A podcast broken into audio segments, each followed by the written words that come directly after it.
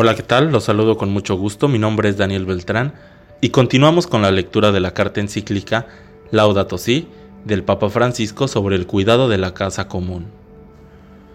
Página 172. Amor civil y político.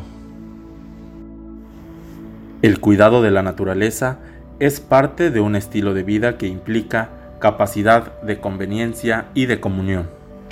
Jesús nos recordó que tenemos a Dios como nuestro Padre común y que eso nos hace hermanos. El amor fraterno solo puede ser gratuito, nunca puede ser un pago por lo que otro realice ni un anticipo por lo que esperamos que haga. Por eso es posible amar a los enemigos.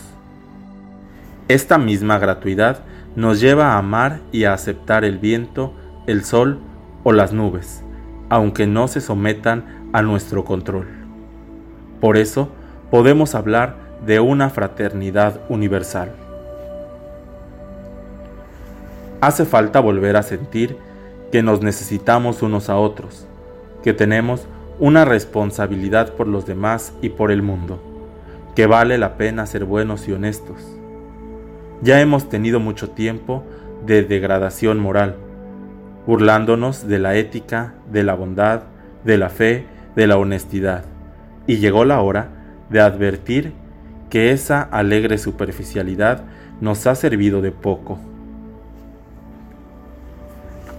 Esta destrucción de todo fundamento de la vida social termina enfrentándonos unos a otros para preservar los propios intereses, provoca el surgimiento de nuevas formas de violencia y crueldad e impide el desarrollo de una verdadera cultura del cuidado del ambiente.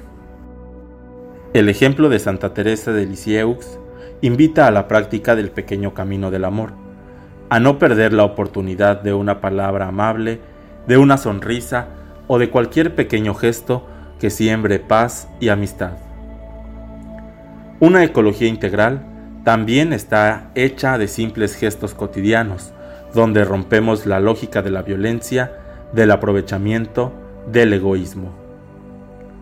Mientras tanto, el mundo del consumo exacerbado es el mismo tiempo del mundo maltratado de la vida en todas sus formas.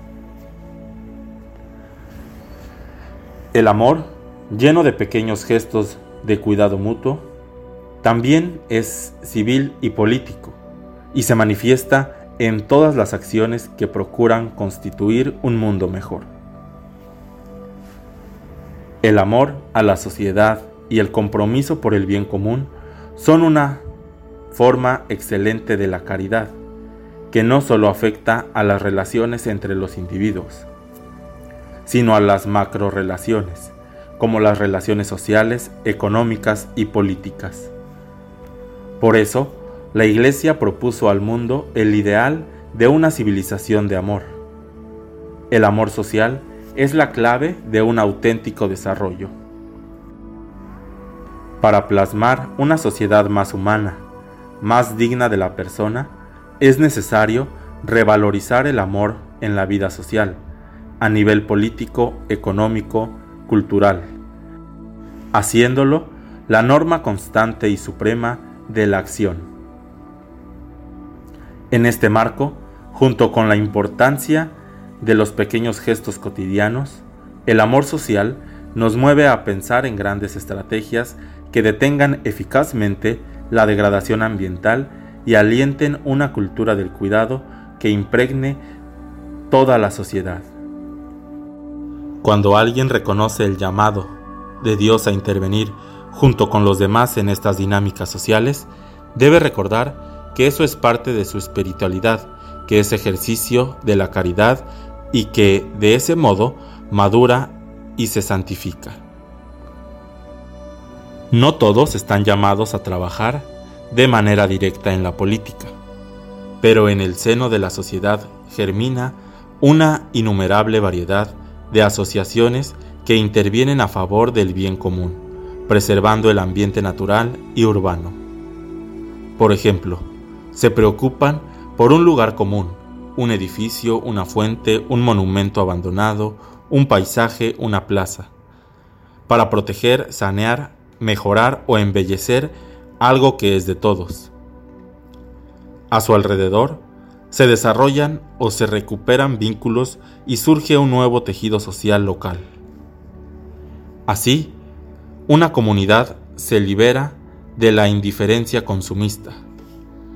Esto incluye el cultivo de una identidad común, de una historia que se conserva y se transmite. De esa manera, se cuida el mundo y la calidad de vida de los más pobres, con un sentido solidario que es al mismo tiempo conciencia de habitar una casa común que Dios nos ha prestado. Estas acciones comunitarias, cuando expresan un amor que se entrega, pueden convertirse en intensas experiencias espirituales.